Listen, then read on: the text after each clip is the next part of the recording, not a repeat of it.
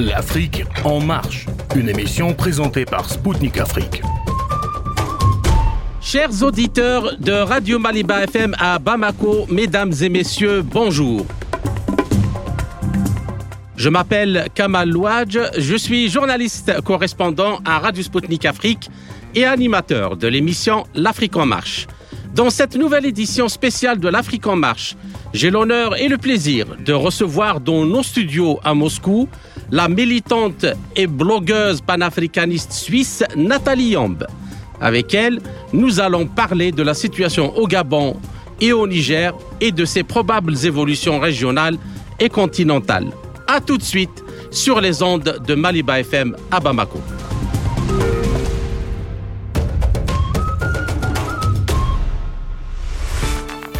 Le 30 août, au Gabon, pays d'Afrique centrale, des militaires de la garde républicaine commandés par le général Brice Clotaire Oligin Gema ont annoncé avoir mis fin au régime en place et placé en résidence surveillée le président Ali Bongo Ondimba, dont la réélection venait d'être annoncée.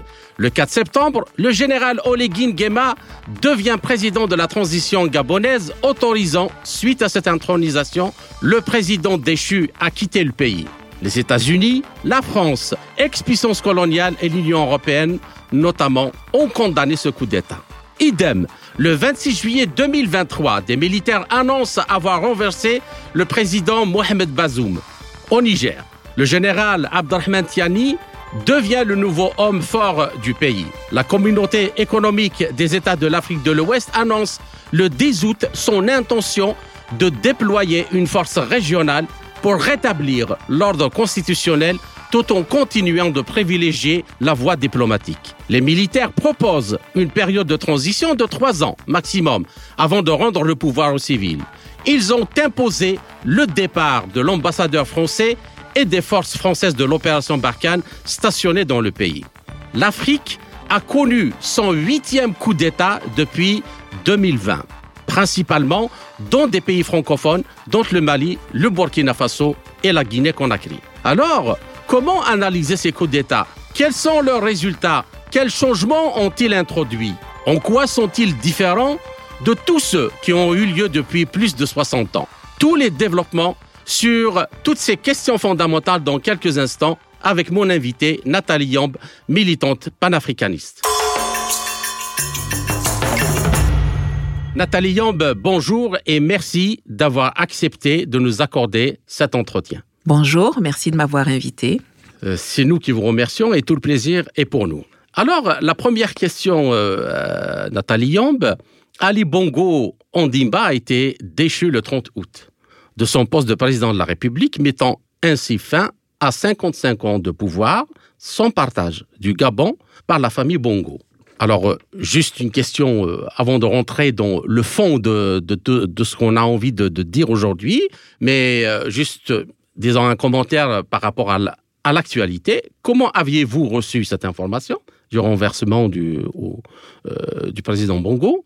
Où en est la situation actuelle dans le pays? Eh bien, j'ai, je crois, comme euh, beaucoup, beaucoup de gens au Gabon et en Afrique, reçu cette nouvelle avec beaucoup de plaisir. Euh, ça, c'est, euh, c'est une évidence.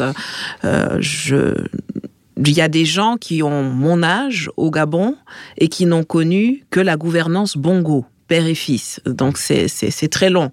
Et c'est une tare qui, serait, qui est assez répandue en Afrique centrale d'ailleurs. Euh, c'est le Gabon n'est pas le seul pays. Donc je l'ai reçu avec beaucoup de, plaisir, de joie, euh, mais aussi un peu de retenue parce que euh, j'anticipais une, une, entourloupe, une révolution de palais validée par l'extérieur. Et donc j'avais quand même une petite une dose. sorte de contre-révolution, par exemple, devançant une vraie Absolument. Ce qui s'est passé au Burkina Faso avec euh, Damiba qu'on a envoyé pour euh, renverser euh, euh qui était devenu très faible pour tenter d'éviter une un vrai coup d'État fait avec des personnes incontrôlables par, par Paris. Bon, au, Burkina Faso, ça a duré quelques mois et puis ce qu'il craignait est quand même arrivé. Euh, on verra ce qui va se passer au Gabon, même si les choses ne sont pas nécessairement tout à fait égales. Le peuple du Gabon n'a peut-être pas les mêmes aspirations que le peuple du Burkina Faso. D'accord. Alors la seconde question concernant l'actualité, les autorités du Niger ont forcé la France à retirer ses forces militaires du, euh, pays et à rappeler sous 48 heures euh, son ambassadeur à Niamey. Alors, comment réagissez-vous à cela? Le Niger est-il en train d'emboîter le pas à ses voisins de l'Ouest, le Mali et le Burkina Faso? Je pense qu'il est en train d'emboîter le pas. Je pense que euh, l'attitude de, Paris à l'annonce du coup d'État a pour beaucoup accéléré le processus euh, d'expulsion et de rupture que, que nous avons pu observer. Je suis convaincue qu'au départ, euh, le calendrier de rupture n'était pas nécessairement celui-là, mais les gesticulations, l'arrogance, le mépris euh, euh, qui transpire par tous les ports d'Emmanuel Macron et de Catherine Colonna, coloniale, c'est des choses qui de plus en plus braquent euh, euh, les uns et les autres en Afrique, pas seulement les gens dans la rue, mais aussi les gens dans les casernes, les gens dans les palais présidentiels, les gens dans les entreprises. Et je pense que euh, le souci commun des, deux autres pays avec le Niger, c'est-à-dire la sécurité, le, terrorisme, il y avait déjà des contacts qui étaient pris et ça a accéléré ce processus. Alors naturellement, là aussi, beaucoup de joie d'apprendre cette rupture, de voir qu'elle se concrétise et puis euh, euh, des espérances. On, on, essaye de, de, de voir où ça va aller. Euh, vous savez, quand on chasse la France en Afrique, il y a une fâcheuse tendance à avoir une démultiplication des violences mhm. et des attaques terroristes. C'est vraiment des vases communicants. C'est bizarre. Hein. Mhm. C'est tout à fait étrange, on pourrait dire. Mais chaque fois que vous chassez l'armée française ou un ambassadeur français, paf, dans la foulée, il y a plus d'attaques terroristes s'est passé au Mali. Euh, au Mali, au Burkina Faso, même au Niger, là, maintenant. Donc, euh, on connaît le mode opératoire de la puissance française lorsqu'elle doit se retirer la queue entre les jambes. J'ose espérer que les gouvernants euh, du Niger sauront anticiper et, avec l'aide de leurs camarades de la sous-région, amortir euh, un peu l'impact de ce qui se profile. C'est toujours euh, une période assez difficile à traverser. C'est vrai qu'il y a beaucoup de gens qui pensent que bon, on a chassé les Français, maintenant tout va aller bien. Non, c'est pas comme ça que ça se passe. Il y a une longue période de d'efforts, euh, il y a une longue période de violence aussi qui est à anticiper. mais c'est un processus et l'essentiel, c'est vraiment de s'engager dans la bonne direction et d'avoir le soutien du peuple, le soutien de tous pour pour encaisser l'impact et puis pour commencer à distribuer les coûts et à construire quelque chose de viable sur la durée. Comme les citoyens au Niger, et vous voulez de le dire aussi, du Burkina Faso et du Mali, les Gabonais l'ont fait aussi et des foules euh, sont descendues dans les rues pour célébrer la destitution d'un dirigeant soutenu par l'Occident, euh, dont la famille affichait son style de vie somptueux, bourgeois, alors que plus d'un tiers de la population du pays continue à croupir sous le seuil de pauvreté. Et là, nous parlons en dépit des richesses incommensurables du Gabon et de sa petite population de près de 2,5 millions de personnes. Le Gabon est un exportateur de pétrole, et il a beaucoup de richesses minières qu'il exporte, donc, alors, son éviction représente euh, une mise en garde ou une réprimande particulièrement sévère à l'égard de l'ancien président américain Barack euh, Obama, et dont l'actuel locataire euh, de la Maison-Blanche, M. Joe Biden, était le vice-président, et qui a donc présenté l'autocrate gabonais comme l'un de ses plus proches alliés sur le continent. Et pourquoi? Parce qu'en effet, c'est sur lui qu'il s'était appuyé pour obtenir un soutien diplomatique pour lancer la guerre contre la Libye donc qui a déclenché la terreur et l'instabilité à travers le pays, d'abord la Libye, qui a été complètement détruit et dévasté, et toute la région du Sahel. Et le département d'État, à ce moment-là, le qualifiait de l'homme d'Obama en Afrique.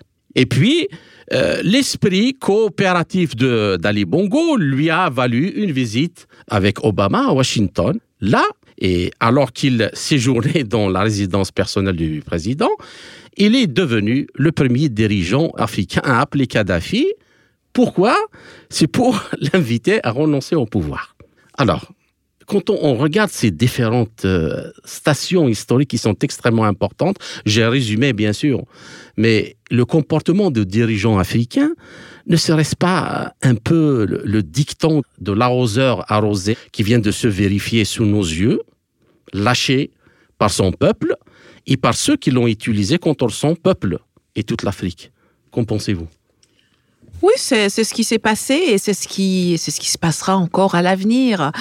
Pendant trop longtemps, beaucoup de gens ont cru et fait croire, parfois à raison, que les élections euh, africaines se gagnaient à Paris, Washington, euh, Bruxelles, et on a euh, les dirigeants qui étaient cooptés par euh, les capitales occidentales se sont crus euh, euh, irremplaçables. C'est le concours du meilleur élève, c'est le concours l'employé du mois, et, on s'en fiche du peuple parce qu'on ne doit rien au peuple. C'est pas grâce au peuple qu'on est dans le fauteuil. Et on est là parce que il y a des, des fonctionnaires, des présidents, des gens dans des capitales en Occident qui ont décidé que c'était c'était vous euh, leur, euh, leur meilleure euh, carte à jouer.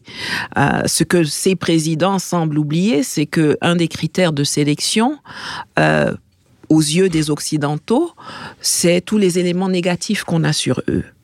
On ne, ils ne choisissent pas des gens qui sont euh, incorruptibles, qui ne traînent pas de casserole, euh, qu'on ne peut pas, euh, à qui on peut pas faire de chantage. voilà, ils choisissent toujours les mauvais fruits parce qu'ils ont beaucoup d'éléments ensuite pour les contraindre à rester sur le droit chemin pour eux, pencher pour nous. Et donc, euh, souvent, euh, ces gens, ces présidents, je crois qu'avec le temps, une sorte de sénilité précoce les, les prend et ils semblent oublier les conditions dans lesquelles ils sont venus. Euh, ils sont venus là parce qu'ils étaient euh, des gens qui étaient serviles, qui sont prêts à tout faire contre leur peuple, pour les autres c'est utile aux puissances occidentales, mais ça n'inspire aucun respect. C'est une première chose. Euh, la, le deuxième, la deuxième chose, c'est que dans leur nuage, dans leur palais, dans leur luxure, dans leur euh, dans leur euh, voyage et reconnaissance extérieure, ils n'ont pas remarqué que les peuples ont changé et que les peuples de 1960 ne sont pas les peuples de 2023, ou de 2022. Euh, qu'il y a, ils sont certes dans un système qui semble immuable, mais il y a quand même des composantes qui ont changé et ils ne s'en sont pas rendus compte ou alors ils s'en sont rendus compte trop tard.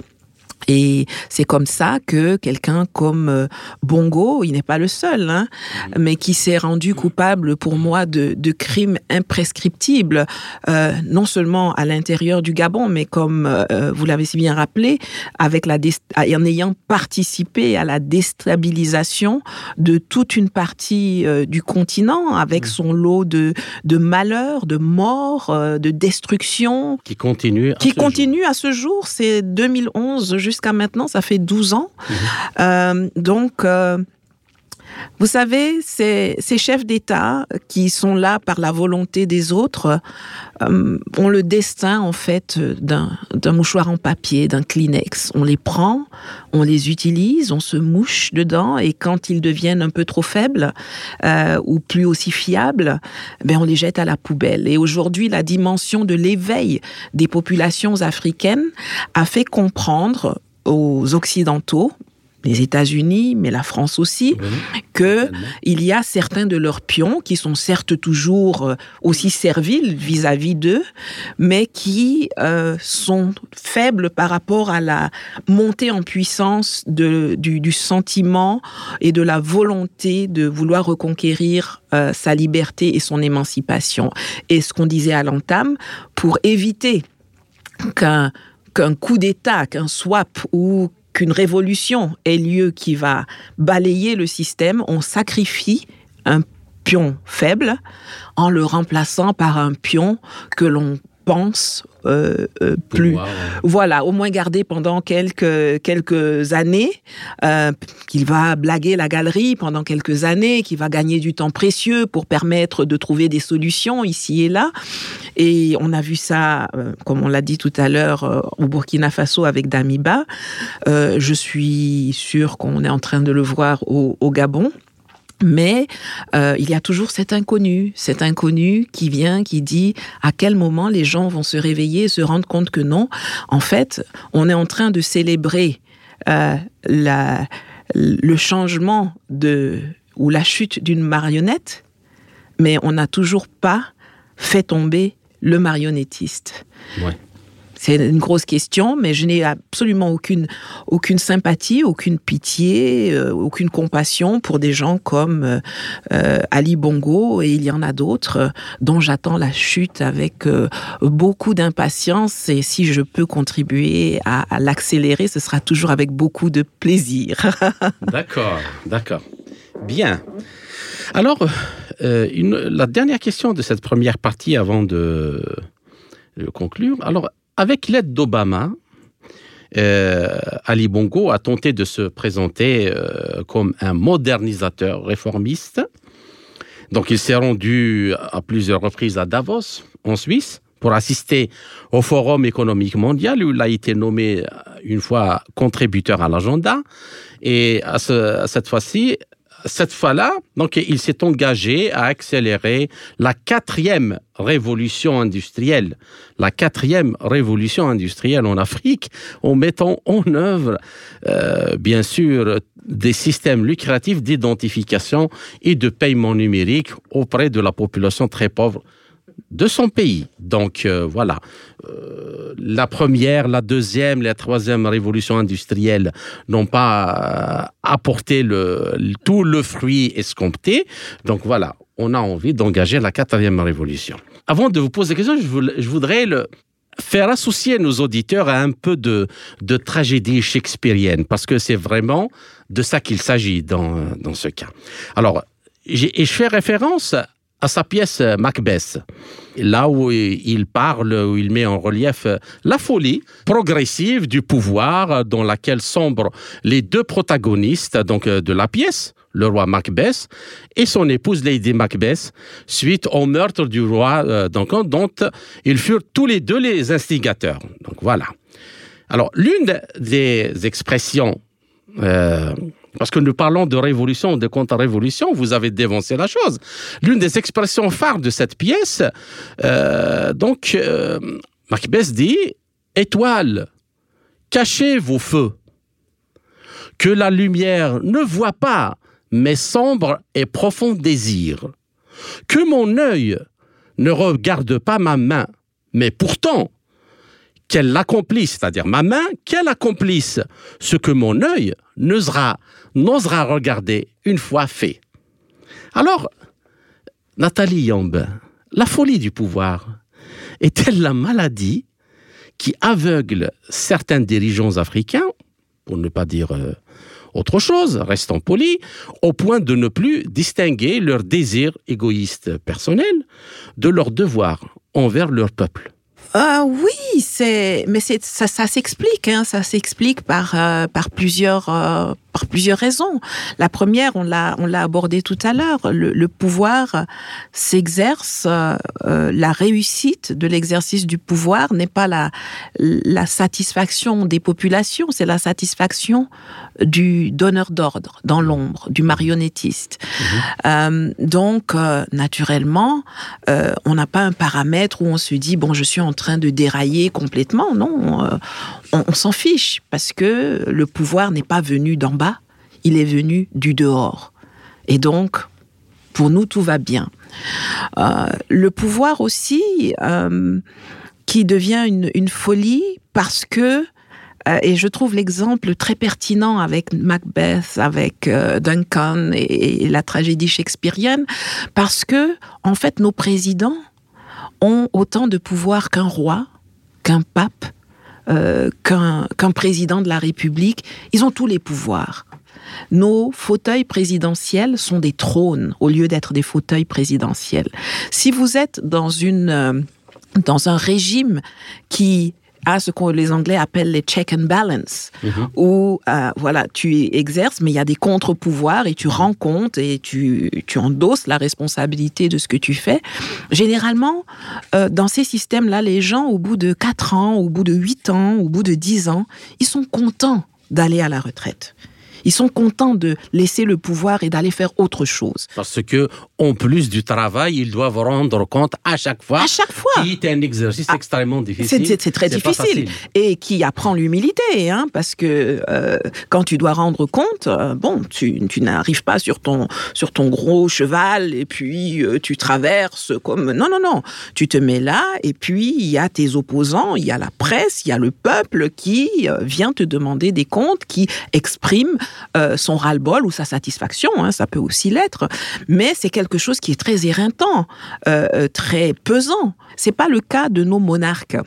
Et c'est pas le cas de leurs épouses, puisque dans l'exemple choisi, il y a l'épouse qui joue un, rôle. Et dans la tragicomédie que l'on observe au Gabon, l'épouse a aussi joué un rôle nocif. C'est-à-dire que aujourd'hui, on a, on avait affaire à quelqu'un dont on savait pertinemment qu'il euh, ne prenait plus les décisions lui-même et que c'est son entourage qui, gérait de facto le pays euh, sans avoir été coopté ni par l'étranger ni par la base. Donc ça ne pouvait euh, qu'aboutir à ce que nous avons, nous avons observé. Je pense que si les, les Africains veulent veulent changer cela, il ne s'agit pas seulement de changer les hommes, il s'agit de changer la forme du fauteuil. Il faut pas que le fauteuil soit rembourré. Oui, c'est ça. C'est ce que je simplifie en disant le fauteuil, c'est-à-dire que si vous avez un fauteuil euh, bien rembourré, euh, avec des petites ventouses derrière qui vous massent le dos, etc. Bon, c'est tellement doux que quand vous vous asseyez là-dedans, vous n'avez plus du tout envie de partir. Et il faut que quelqu'un vienne vous déloger par la force. Par contre, si vous remplacez ce fauteuil de massage douillet, cossu et, rembourré par un petit tabouret avec des petites picots qui vous démangent ou vous pouvez pas bien vous installer, alors vous allez travailler, faire ce que vous avez à faire, et puis vous allez être soulagé même quand vous allez pouvoir passer le petit tabouret piquant à quelqu'un d'autre. C'est c'est la forme du fauteuil, donc le paradigme, le, le, cadre institutionnel de, des pays qu'il faut changer. De la culture d'État, de la culture politique. Tout ça, de tout ça. C'est tout ça qu'il faut changer et pas les hommes. Aujourd'hui, ça va être ça le, le challenge. Est-ce que nous allons réussir à faire comprendre aux populations que il ne s'agit pas de se réjouir parce qu'on a remplacé un individu A par un individu, individu B, mais est-ce que on a compris que pour que ce, changement d'homme soit pérenne, il faut changer le paradigme, le contexte, le régime dans lequel on fonctionne? Il faut construire des check and balance, il faut construire des mentalités critiques, il faut, il faut construire euh, tout un écosystème qui peut rendre... Oui, un projet, un projet et un programme sociétal, euh, pour le futur. Tout à fait. Et c'est à nous de devenir exigeants parce que si, tant que nous ne serons pas exigeants vis-à-vis des vrais changements qu'il faut opérer, bon, on nous, on nous blaguera avec euh, des coups d'État ici ou bien des élections comme on a vu au Niger, euh, où euh, euh, Issoufou passe la main à, Bazoum. Il n'y a pas eu de coup d'État, mais est-ce qu'il y a vraiment eu une expression démocratique? Est-ce que ça correspondait vraiment aux attentes et aux aspirations du peuple? Quand on observe la rue au Niger ou la réalité du Niger depuis le 26 juillet, on se rend bien compte que euh, c'est pas des c'est pas des masses de personnes qui descendent dans la rue pour dire rendez-nous notre bazoum ou ramenez-nous notre issoufou.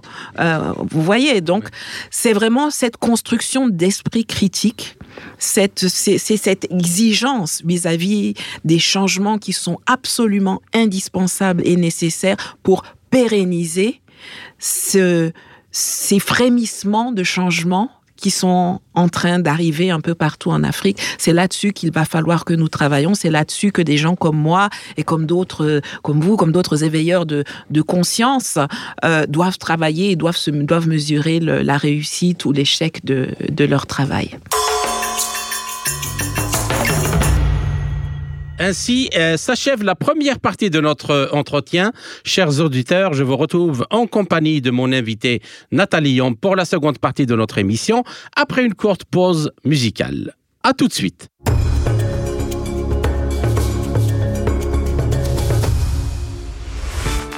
Chers auditeurs, vous êtes toujours à l'écoute de Radio Maliba FM à Bamako. Je suis Kamal Louadj, animateur de l'émission L'Afrique en marche de radio Spoutnik Afrique. Mon invité est Nathalie Yamb, militante panafricaniste. Nathalie Yamb, euh, je vous salue à nouveau et merci pour votre patience pour cette seconde partie de notre entretien. Toujours un plaisir. Tout le plaisir est pour nous. Bien. Alors, euh, continuons un peu sur euh, le Gabon parce que c'est un cas quand même euh, d'école. C'est le moins que l'on puisse dire. Donc, euh, juste un mois après avoir été réélu lors d'un vote euh, douteux en 2016, Ali Bongo a été invité aux États-Unis et cette fois par le Conseil Atlantique, the Atlantic Council, donc notoirement euh, douteux et parrainé par euh, l'OTAN, hein, très connu par euh, sa philanthropie humanitaire et démocratique. Donc pour recevoir le prix du citoyen du monde par par cette euh, organisation. Mais alors que des questions persistant euh, dans son pays concernant euh, le trucage des élections, notamment euh, un vote de 95%, hein, en sa faveur, sur un taux de participation proche de 100%, notamment dans, beaucoup, dans certaines régions, il a été contraint d'annuler son voyage. Donc voilà, j'ai des problèmes et ainsi de suite. Par ailleurs, ça n'a pas dérangé les démocrates Obama et Joe Biden, euh, 95%. Et alors, l'Atlantic Council déclare, il fait une déclaration sur son site, l'Atlantic Council respecte la décision du président gabonais Ali Bongo de renoncer à recevoir son prix. Voilà, du Global Citizen Award. Il est le, citoyen du monde. Cette année, en raison des priorités absolues qu'il a dans son pays. Donc, euh, voilà ce qu'il dit. Et, avant, encore un peu de tragédie, donc avant de vous donner la parole pour euh, répondre à la question, j'aimerais lire le vers culte de la pièce Jules César de Shakespeare. Quand Cassius explique à Brutus que César n'est qu'un homme, pas un dieu, et qu'ils sont des hommes égaux à lui, nés également libres, sans obligation de s'incliner devant un autre homme. Alors, euh, euh, Brutus, donc Cassius dit, la faute, cher Brutus, n'est pas dans nos étoiles, mais en nous-mêmes que nous sommes des subalternes. Voilà. Alors, quel est votre commentaire euh, par rapport à cette euh, gratification américaine euh, hein? Et pourquoi ces jadis protecteurs n'ont pas bougé le petit doigt pour lui venir donc en aide? Et alors qu'ils suppliaient, euh, c'est une quand même image assez touchante, euh, euh, de faire au moins du bruit, au moins du bruit, make noise, make noise, lot of noise, euh, dans une vidéo publiée sur les réseaux sociaux. C'est marrant parce que euh, comme on a baigné dans la tragédie, euh, notamment shakespearienne, ça m'inspire un, un, un vers shakespearien et une pièce qui est To be or not to be. Hamlet. être- Hamlet, voilà, être On ne pas être. Et puis il y a surtout beaucoup de bruit pour rien. En anglais, ça s'appelle Much Ado About Nothing. Et voilà donc quelqu'un qui appelle les gens à faire du bruit. Eh bien, voilà, il n'y a pas eu de bruit euh, particulier, il n'y a pas, il y a rien, il y a eu rien. D'ailleurs, il est parti, euh, il est parti par la petite porte. Il a été euh, flushé dans les toilettes de l'histoire par ceux-là même qui le désignaient comme étant le citoyen du monde, la, la référence en matière de la quatrième révolution industrielle en Afrique. Ce qui est très intéressant d'ailleurs parce que le fait qu'on soit à la quatrième révolution industrielle, donc ça signifie qu'on a eu une première, une deuxième et une troisième, vous l'avez dit tout à l'heure, c'est quand même intéressant quand on entend le, nouveau euh, chef de l'État euh, permettre à Ali Bongo de sortir du pays pour aller se faire soigner.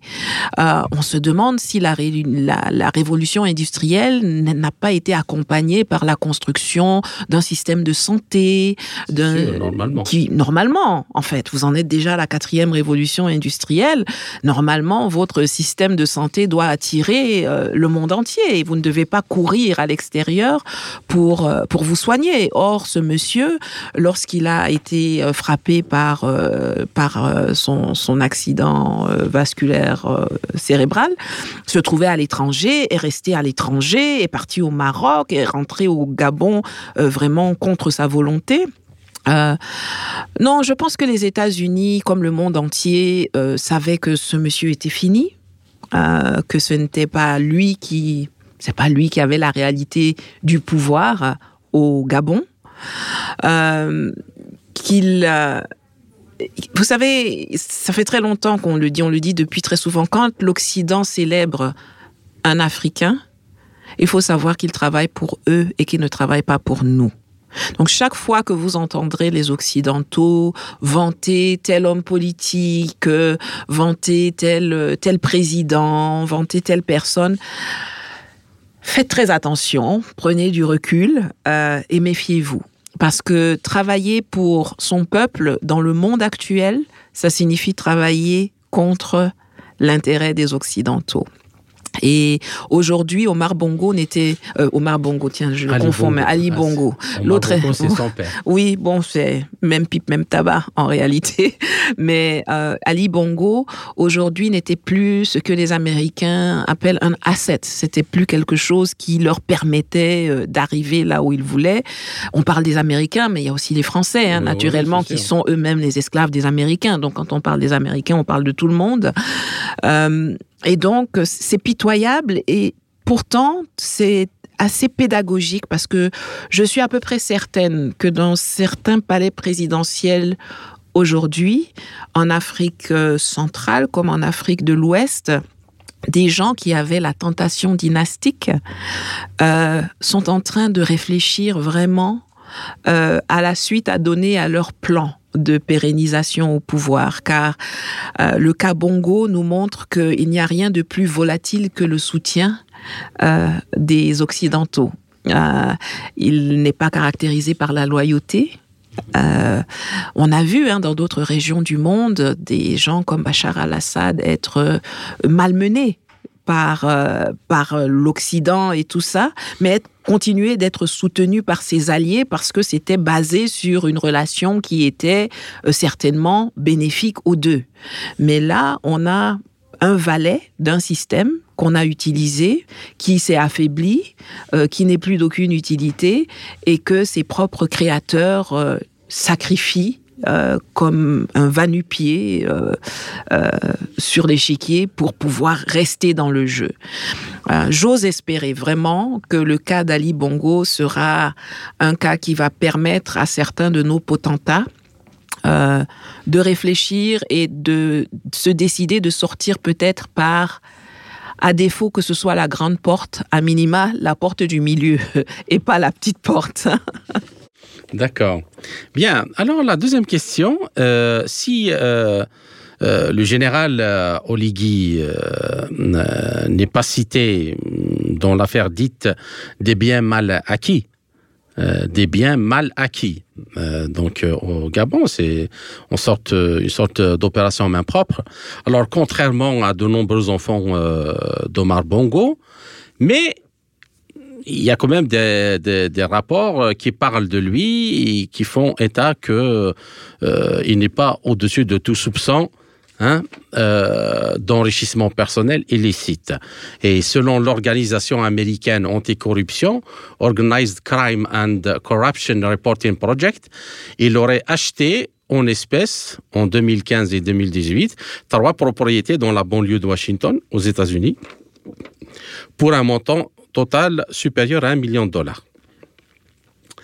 Alors, ma question est le nouveau chef d'État gabonais part-il affaibli déjà dans sa mission de redressement du pays, et tel qu'il l'a annoncé dans son discours?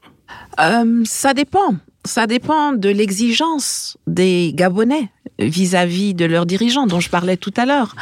Euh, aujourd'hui, on voit beaucoup d'euphorie euh, par rapport à, ce, monsieur, au général Oligingema, parce que c'est celui qui a, euh, évacué euh, le système Bongo, pense-t-on c'est celui qui l'aurait évacué. Mais effectivement, je dois avouer que je regarde avec souvent, avec quelque peu, un petit sourire en coin quand j'entends le général euh, Oligui euh, prêcher euh, la bonne gouvernance, dire, menacer devant les caméras en disant aux directeurs généraux, venez ramener l'argent, sinon nous, nous irons vous chercher, et ce sera pas la même chose. Et je me dis que peut-être ce serait intéressant Maintenant qu'il est devenu un homme public, puisqu'il mhm. est président de la République, enfin il est chef de l'État. chef de l'État. Euh, ce serait peut-être euh, intéressant qu'il commence lui-même par pratiquer la transparence et la bonne gouvernance dont il, euh, dont il se part, en nous expliquant comment un militaire peut payer des, des sommes aussi faramineuses en cash à l'étranger alors qu'il n'est que militaire. Oui, un fonctionnaire militaire, mais un fonctionnaire. Donc, euh, et moi, j'ai cette réflexion. Est-ce que les Gabonais euh, aujourd'hui sont dans un état psychologique, mental euh, suffisamment distant de l'euphorie pour commencer à poser les bonnes questions? Euh, et, se départir. Ok, on a fêté, euh, on verra plus la tête de Bongo, on verra plus la tête de Nourdine, on verra plus la tête de Sylvia. J'aimerais bien quand même qu'on nous montre Sylvia euh, dans ces conditions aujourd'hui. Ça, ça me ferait vraiment plaisir de la voir. comme on a vu son fils, comme on a vu son père. si vous m'entendez là-bas du côté de Libreville, s'il vous plaît, montrez-nous une petite vidéo de la reine Sylvia. Euh, mais on, est d'accord que euh, on les verra plus, on est content. Mais est-ce que ce que ce qui vient aujourd'hui est mieux?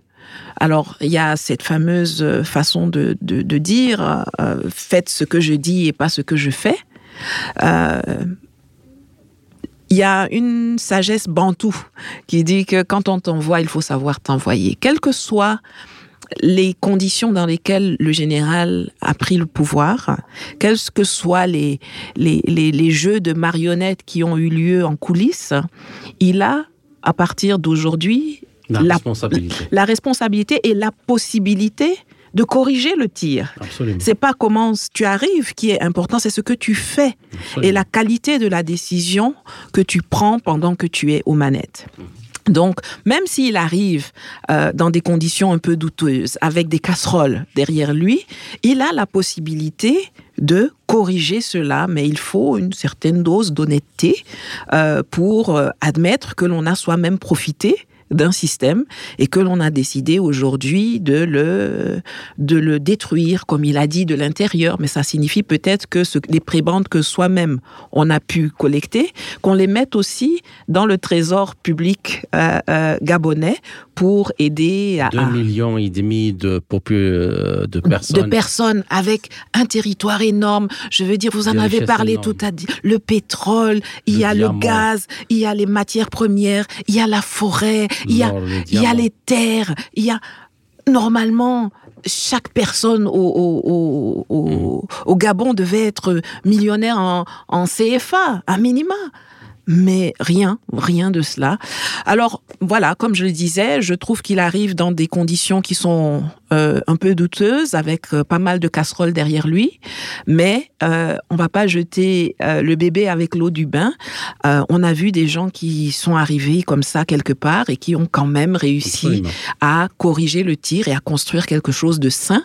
C'est tout le mal ou tout le bien, comme vous voulez, que je souhaite aux Gabonais, c'est que le général Oligui emprunte la bonne voie, donne et devienne une personne que tous les Africains sont fiers de regarder travailler comme euh, on est fier de regarder, par exemple, euh, le, le capitaine euh, Ibrahim Traoré travailler ou le colonel Assimi Goïta travailler de l'autre côté. Ce n'est pas exclu, c'est à espérer et c'est à encourager. En tout cas, je l'y encourage. D'accord. Bien. Alors, plus pratique. Alors, le général euh, Oligui Nguema a nommé son premier ministre Raymond Ndong Sima. Donc, euh, je rappelle, c'est un économiste diplômé en économétrie de l'université Paris-Dauphine, donc euh, réputé pour l'idéologie néolibérale, disons les choses euh, de prime abord, et virulent, donc opposant au président Ali Bongo. Et Monsieur Ndong Si- Sima, 68 ans, avait été chef du gouvernement de Monsieur Bongo de 2012 à 2014, mais il s'était éloigné du pouvoir euh, qu'il accusait depuis de mauvaise gouvernance jusqu'à se présenter au présidentiel 2016-2023. Pour cette dernière, il s'était donc désisté au dernier moment pour euh, le candidat commun de l'opposition. Mais moi, ce qui m'intéresse, c'est que parmi les mesures annoncées par le général Oligui, pour répondre aux préoccupations nationales figure, premièrement, le règlement de la dette intérieure. Donc cette question épineuse sera abordée par le biais, selon lui, de la création d'un développement euh, du pays. Il a également annoncé la privatisation de la caisse euh, nationale de sécurité sociale, la caisse nationale d'assurance maladie et, de garantie sociale afin de mettre en place un système euh, euh, de prévoyance sociale géré par le secteur privé. Voilà. Donc cette mesure vise, selon lui, à protéger les droits euh, d'une, des travailleurs et des retraités en garantissant un accès euh, aux prestations sociales de manière efficace. Et enfin, selon la troisième mesure euh, d'importance euh, capitale, concerne la création d'un système bancaire national pour soutenir les projets publics. Et cette initiative devrait jouer un rôle donc clé selon lui dans les financements et la réalisation de projets d'infrastructures de développement dans le pays. Alors, euh, par rapport à ce que vous avez dit déjà par la, première question, quel est votre commentaire quant aux décisions annoncées à la nomination du Premier ministre? Et doute la feuille de route qui lui a été euh, déjà euh, dressée depuis le premier discours de M. Oligui Oui, écoutez, bon, la, nomination du Premier ministre euh, ne m'inspire pas de commentaires particuliers parce que c'est des personnes euh, qui vont, euh, on a puisé dans l'opposition. Pour mettre quelqu'un en place, plus personne ne parle du gagnant ou de celui qu'on nous a présenté comme gagnant de, de l'élection. Parce que si on dit que le résultat de Ali Bongo est, est faux, Oui. est frauduleux, bon, mathématiquement parlant, ça veut dire qu'il y a quelqu'un d'autre qui a gagné. Et cette personne, c'est euh, Albert Ondo Ossa. Mais lui, il a, je crois, il a disparu du narratif, euh, mais en un temps de, de mouvement. C'est aujourd'hui donc Sima qui me semble être quelqu'un de, vous l'avez dit, assez véhément. Moi, j'ai vu plusieurs vidéos de lui s'échauffant, euh, se fritant avec pas mal de personnes dans le processus électoral. Donc, ça risque d'être un peu rock'n'roll. En tout cas, je pense qu'on va pas s'ennuyer à observer ce qui va se passer au Gabon. Mais par contre, je suis euh, très, très surprise des mesures annoncées par, euh, par le général Oligui le premier jour. Et je suis là derrière ma télévision et je me demande, mais ce monsieur était militaire, chargé de la garde euh, présidentielle. Il s'est basé sur quelles études Il s'est basé sur quelles recommandations Il s'est basé sur quels chiffres Sur quelles données Pour évaluer que le problème de la sécurité sociale, de l'assurance maladie serait géré si on en donne la gestion au privé. Il a parlé avec... euh, quels experts, il a parlé avec quels euh, syndicalistes. Et puis aussi, il y a, il y a les, illustres, il y a les exemples, y compris dans les pays occidentaux, tous ceux qui ont privatisé ce, ces systèmes de, de, sécurité sociale, ben, non, ils ont fini par ne plus donner la sécurité sociale, justement, non, mais, à même, des ponts entiers de leur population. Même s'il a une, même s'il a un business case, comme on dit, même s'il a des exemples positifs, c'est quand même, c'est quand même extrêmement étonnant que euh, 24 heures plus tôt, tu étais en train de faire un coup d'État, euh, personne t'avait vu venir, mmh. tu n'étais candidat à rien, euh, tu n'as jamais eu d'échange, euh, voilà, tu n'es pas un expert en, en la matière, et 24 euh, heures plus tard, tu, tu te tiens derrière un bureau avec tes fiches que tu lis. Euh, c'est même pas quelque chose qui vient euh, spontanément. Il a des fiches euh, qu'il lit. Qui a écrit les fiches? Basées sur quoi? Euh, Si j'étais gabonaise... D'un système bancaire, donc oui, non, mais c'est peut-être même privé. C'est massif. Alors moi, je dis, eh, soit on a là affaire avec quelqu'un qui est vraiment une, une rarité, quelque chose d'extraordinaire. le, le, monsieur qui a pensé, le militaire qui a tout pensé, parce qu'on a vu des militaires arriver au pouvoir, mais ils ont travaillé, ils ont, ils se sont rapprochés des uns et des autres, ils ont une administration qui bossent les dossiers. Mmh. Euh, et puis, ils apprennent au fur et à mesure. Euh, il y a des domaines où ils sont plus à l'aise, il y en a d'autres où ils sont peut-être un peu moins à l'aise, mais ils ont un gouvernement qui les épaule, une administration qui travaille dans la continuité. Là, patatatam, le monsieur arrive, il a ses fiches, paf, j'ai décidé ceci, j'ai pris quatre points ici, je prends quatre points là. Je... Et moi, je trouve ça assez intrigant. Et si j'étais euh, une citoyenne du, du, du, Gabon, je me poserais la question de savoir, et je lui poserais la question de savoir, euh, Président, explique-nous un peu euh, comment tu arrives à ça? Parce qu'on a vu, yeah. on a vu les gens dans la salle, le patronat applaudir lors des mesures, mais que disent les autres? Qui a été consulté? Que disent On ne sait pas. Et c'est très intriguant. Qui va acheter euh, l'assurance sociale gabonaise? C'est pas les Gabonais. Bon, en tout cas, euh, il y, a, y, a peu de chance, mais euh, on, on, est bien d'accord qu'aujourd'hui, euh, il y a des annonces qui sont faites, mais les fondements du système existant ne sont pas encore remis en cause. C'est les personnes qui changent, c'est la face, c'est le maquillage qui change. Mais on n'est pas en train de, de procéder à des arrachages de racines, là, pour l'instant. D'accord, bien. Alors, euh, une dernière question, et cette fois-ci, euh, on va s'adresser à tout le monde et, et par voix, euh, encore une fois, de la tragédie shakespearienne. Bien. Alors, pour finir euh, donc cet entretien, j'aimerais lire l'expression célèbre être. Moi, j'aime bien mettre le, la virgule juste après être et une autre virgule juste après ou. Alors, être ou virgule, ne pas être, telle est la question. Et pour que les choses soient vraiment claires qu'il y a deux propositions. Alors, depuis la publication de Hamlet, donc euh, en 1603, cette citation est devenue l'une des plus célèbres de la littérature anglaise. Alors, et dans cet euh, homologue, Hamlet se demande s'il est préférable de continuer à vivre euh, dans la souffrance et de mettre fin à ses jours.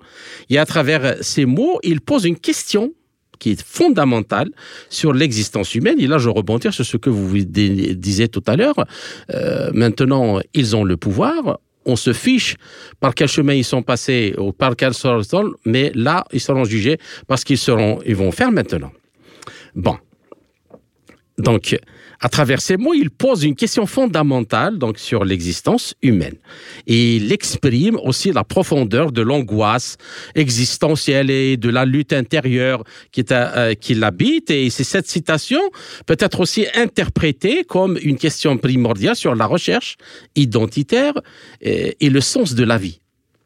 Et Hamlet se demande euh, qui il est vraiment et ce qu'il doit faire de sa vie. Il est confronté à des dilemmes moraux et, qui remettent en question son identité et ses valeurs. Donc, et Hamlet est profondément donc tourmenté euh, par euh, sa nature contemplative. Donc, il, regarde les, problèmes, il sait qui a tué son père, il sait qui a manigancé, mais au lieu d'agir, il contemple et il, regurgite un peu dans sa tête une espèce, passez-moi l'expression, de masturbation du cerveau avec euh, son inactivité. Donc, il s'en veut de passer donc de euh, tant de temps à méditer sur la mort de son père plutôt que d'agir avec fermeté pour traduire les coupables. Voilà. Et alors, pour atteindre son objectif, il choisit hein, euh, non sans risque de devenir fou, de faire, mhm. euh, de, jouer à la folie, et il espère ainsi obtenir les aveux du meurtrier euh, en se livrant à des réflexions sur son oncle, son, son code moral et sa philosophie de vie. Et en revanche, on constate Claudius, donc qui est son oncle, incarne l'homme d'action par excellence, sans scrupule, euh, ni remords, euh, et il élimine son frère, il épouse sa femme, il prend le trône, il écarte son fils, et ainsi de suite. Et donc, à la fin de la pièce, c'est ça qui est très intéressant, vous vous posez la question, euh, tous les personnages principaux meurent, euh, y compris Hamlet, Claudius, euh, Gertrude, euh, Laorte et Polonius. Et le prince Hamlet parvient finalement donc à venger son père, mais il meurt aussi.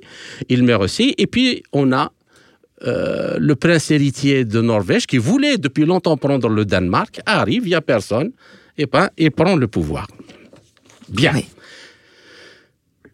Quel enseignement, Nathalie Yombe, pour les Africains, gouvernants et gouvernés à partir de, cette parce que elle reflète énormément de choses et, que euh, le peuple doit-il être le héros de la tragédie africaine en montant d'une manière ferme sur la scène de l'histoire qui change à une vitesse grand, V.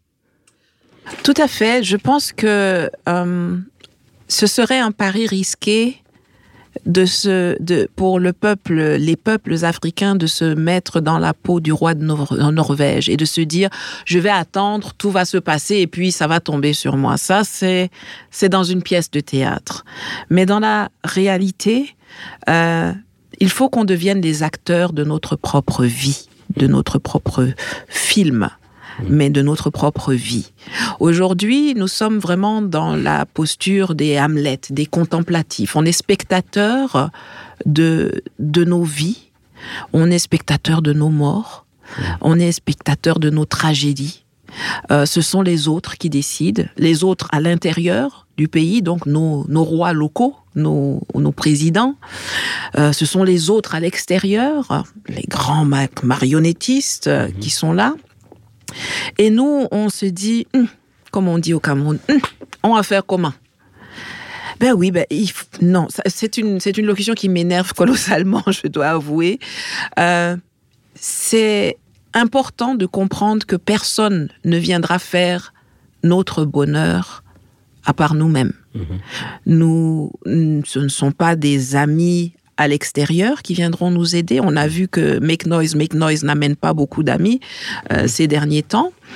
Et que partout ailleurs dans le monde, les peuples et certains dirigeants ont compris qu'il y a quelque chose qui est en train de se passer et que le véritable enjeu aujourd'hui, c'est d'être soi-même les acteurs et les rédacteurs d'un nouvel ordre mondial mhm. qui aura des impacts certes au niveau géopolitique mais aussi dans notre vie de citoyens à l'intérieur de nos pays.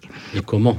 Et si on ne se donne pas nous-mêmes un grand coup de pied aux fesses pour dire qu'on arrête d'être conciliant, qu'on arrête d'être contemplatif, qu'on arrête d'être spectateur et qu'on décide qu'on va dorénavant parler, agir, dire, même si c'est difficile, même si c'est dangereux.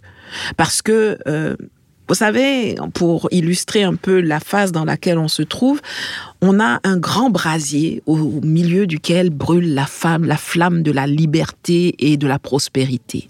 Et on peut choisir de rester tous là à côté, euh, ce qu'on aime beaucoup faire, hein, c'est plus safe. Humain. Voilà, c'est humain, on est des humains.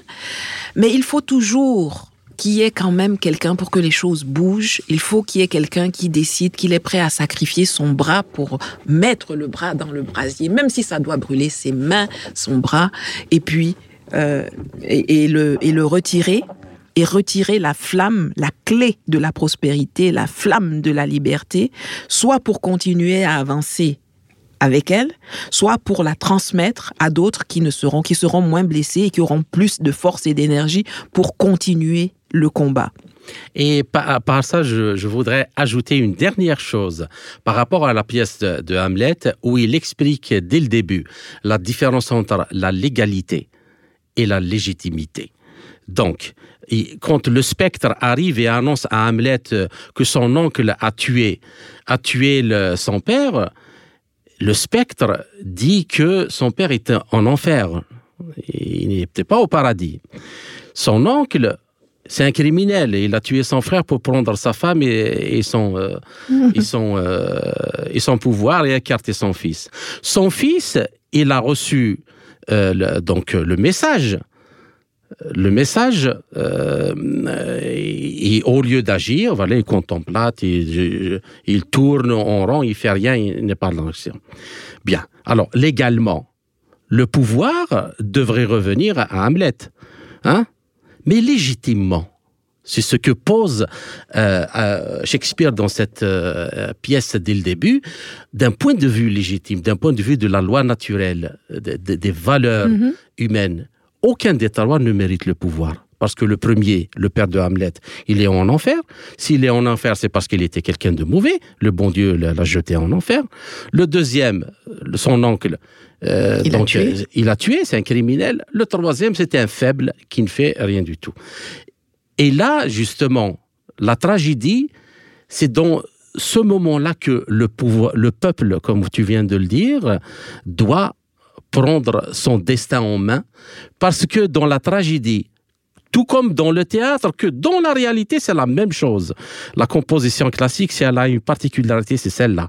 Elle reflète, euh, d'un point de vue principiel, ce qui change l'ordre euh, social. Mm-hmm. Euh, donc, parce qu'on va entendre beaucoup de gens parler mais d'un point de vue de la légitimité dans la place, il est où le, légitime?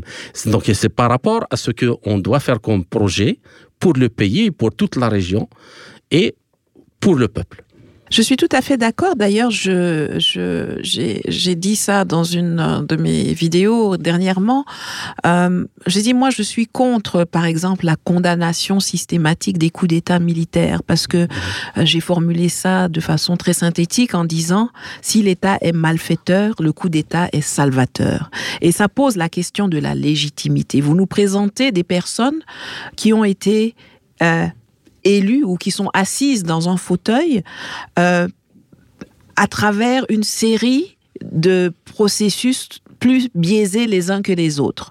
Donc ils n'ont aucune légitimité, mais qui sont les dirigeants légaux du pays. C'est vrai, ils ont été élus, même si l'enrôlement électoral a été, a été euh, saccagé, même si euh, les candidats ont été sélectionnés soigneusement pour ne rien déranger, même si la campagne électorale a été totalement déséquilibrée même si euh, les médias euh, n'ont pas été euh, n'ont pas traité tous les candidats de la même façon, même si le jour du vote il y a eu des fraudes massives dans les bureaux de vote, même si au moment du dépouillement on a encore triché, et même si à la publication des résultats on a encore triché. Mais à la fin, c'est il est légal, il est légal, mais est-ce qu'il est légitime? Il ne l'est pas. Et aujourd'hui, c'est le rôle du peuple dans certains pays, des militaires prennent leurs responsabilités et bousculent cet État malfaisant. Mais à la fin de la journée, si le peuple ne se réveille pas, ces militaires même risquent de se transformer eux-mêmes en malfaisants. Donc c'est au peuple de prendre ses responsabilités, de sortir de sa léthargie, de sortir, je disais ça en entame d'interview, de ce manque d'exigence qu'on a vis-à-vis de nos dirigeants et vis-à-vis du système que l'on doit construire pour soi-même. de nous-mêmes. Euh, on se satisfait, ça commence à la maison. Je veux dire, les hommes politiques ne tombent pas de Mars, de Pluton ou de Vénus. Ils sortent du peuple, ils sont l'émanation du peuple, ils sont à l'image du peuple.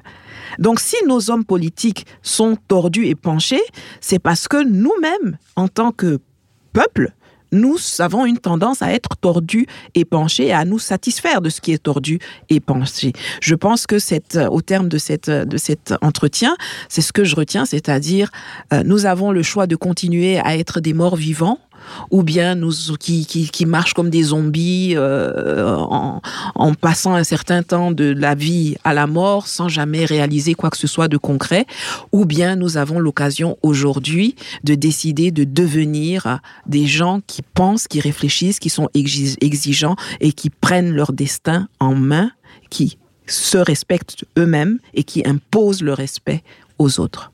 Ben, Nathalie Yomb, ça a été encore une fois un plaisir de vous recevoir. Chers auditeurs, notre entretien arrive à sa fin. J'espère vous retrouver euh, sous peu, encore une fois, dans un autre entretien pour traiter d'un autre sujet euh, touchant à la vie de tous les jours de nos auditeurs. Merci encore une fois et à très bientôt. Merci. C'était Nathalie Yamb militante panafricaniste. Vous êtes toujours sur Radio Sputnik Afrique, partenaire de Radio Maliba FM à Bamako. Ainsi s'achève cette édition de notre émission L'Afrique en marche, proposée par Radio Sputnik Afrique en partenariat avec Radio Maliba FM à Bamako. Je suis Kamal Louadj. Merci de nous avoir suivis, tout en espérant avoir été à la hauteur de vos attentes. Chers amis, je vous retrouverai très bientôt pour une autre émission. D'ici là, portez-vous bien.